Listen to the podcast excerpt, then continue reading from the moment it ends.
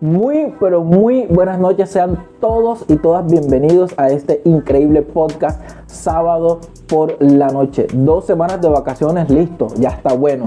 Hoy regresamos con un capítulo, con un episodio súper increíble. Pero primero quiero que, por favor, si no estás suscrito y estás viendo este podcast, puedas suscribirte compartir, dejar un comentario, darle like, seguir todos los episodios pasados de la primera y segunda temporada y vamos con todo. Agradecerte también por seguirme cada sábado y estar pendiente ahí a cada podcast y poder y que puedas reaccionar y compartir, es que es lo más importante para que este, esta voz, este mensaje pueda llegar a muchísima más gente. Hoy hay un episodio súper, súper, súper interesante, así que no te muevas, vamos con la intro y comenzamos con el video.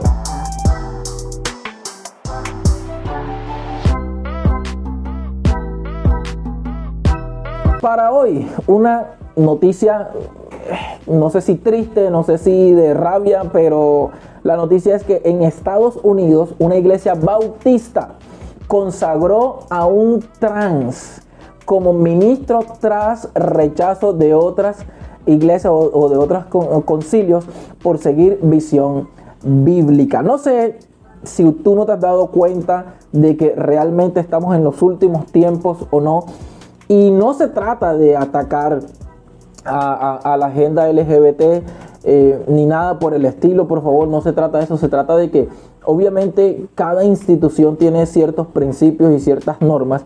Y más cuando se trata de la iglesia, cuando se trata de algo espiritual, eh, no podemos entrar en, este juego ni podemos entrar en, en apoyo eh, de, esta, de, toda esta agenda. Y no quiere decir que lo rechazamos, ojo, no estoy diciendo eso. No rechazamos a la persona, a la persona la queremos, a la persona eh, eh, sabemos que necesita de una ayuda, sabemos que necesita de Dios. Pero lo que hace o sus acciones o su comportamiento o lo que predica o profesa de, con sus labios, pues no estamos de acuerdo con eso. Entonces fíjense que una iglesia bautista, y lo que me llama la atención es que es una iglesia bautista, y ustedes saben que las iglesias bautistas pues son muy conservadoras, pero en Estados Unidos una iglesia bautista se alineó al movimiento gay que a la fuerza quiere introducirse en todas partes cuando consagraron a una persona transgénero como parte de la línea ministerial del templo. Yo cuando leí esto yo dije, o sea, no sé, no sé qué pasa, no sé qué le ha pasado a ese pastor, a ese concilio, a esa iglesia, pero decir que una persona es ministro y, declararlo como pastor o como ministro, siendo que es una persona trans, o sea, es una, es, una mujer que eh, pues dice yo soy hombre y entonces dijeron, ok, a ese ministro vamos a, vamos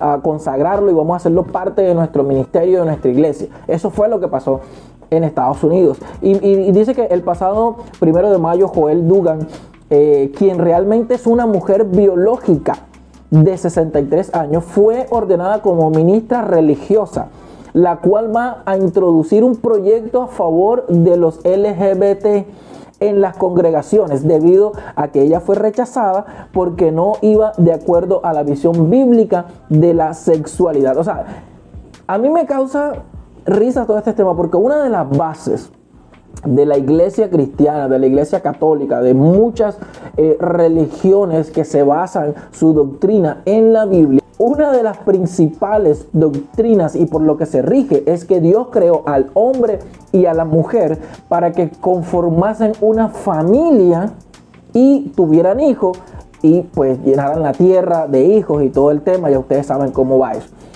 Pero lo que a mí me sorprende es que una iglesia bautista que tenga y crea en estos principios ordene a una persona trans, a un gay, a una persona que dice que es una mujer, pero se considera hombre, lo ordene como ministro, como pastor principal en su iglesia.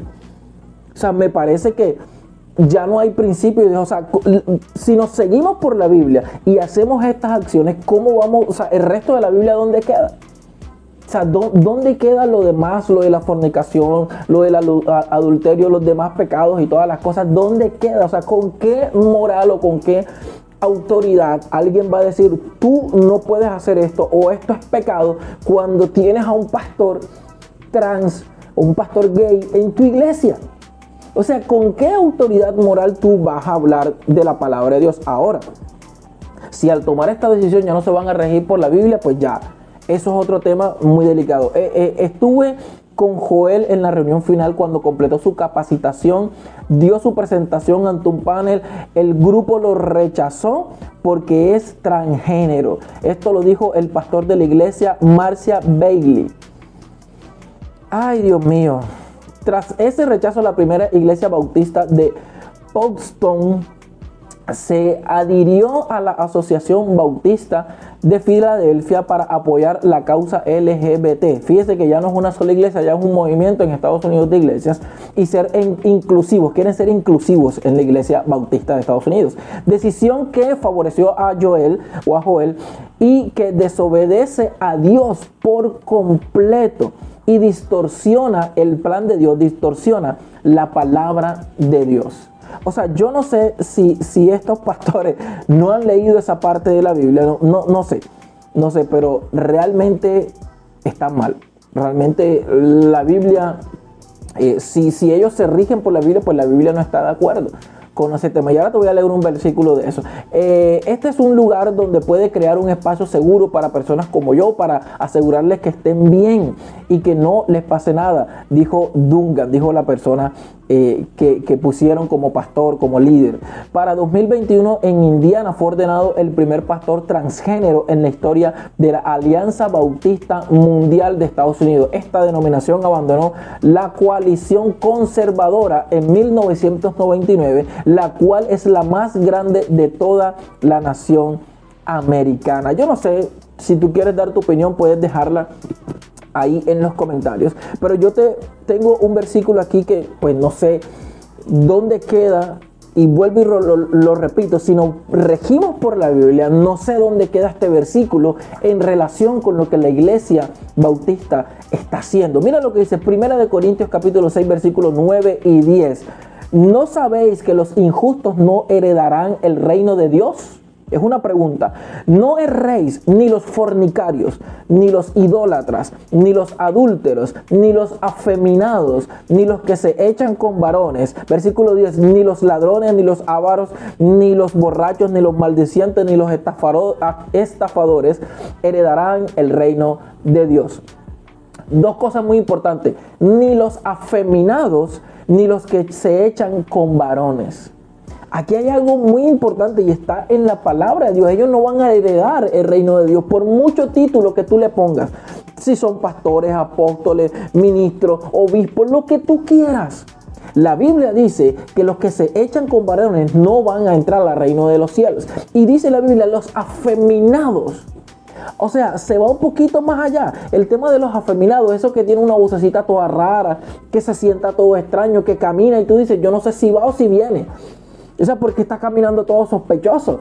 Como decimos acá, después de maíz crispeta, no, no, sabemos realmente eh, el alcance que toda esta agenda, que todo este movimiento, que todo el tema de la inclusividad, de ser inclusivo, yo no sé hasta dónde va a llegar dentro de las iglesias. Pero hay que tener mucho cuidado porque no podemos tergiversar, no podemos torcer, no podemos acomodar la Biblia para nuestro favor. La Biblia es clara ni los afeminados, ni los que se echan con varones en este caso. Eh, podemos decir que los homosexuales, los trans, la, la agenda LGBTQ, ninguno de ellos va a entrar al reino de los cielos por mucho título y por mucho que tú los bautices y le hagas lo que tú quieras, no van a entrar al reino de los cielos. Porque está escrito en la Biblia. Y yo, como cristiano, me rijo por la Biblia. Así que no hay nada que puedan hacer que les asegure el reino de los cielos si siguen en ese mismo comportamiento.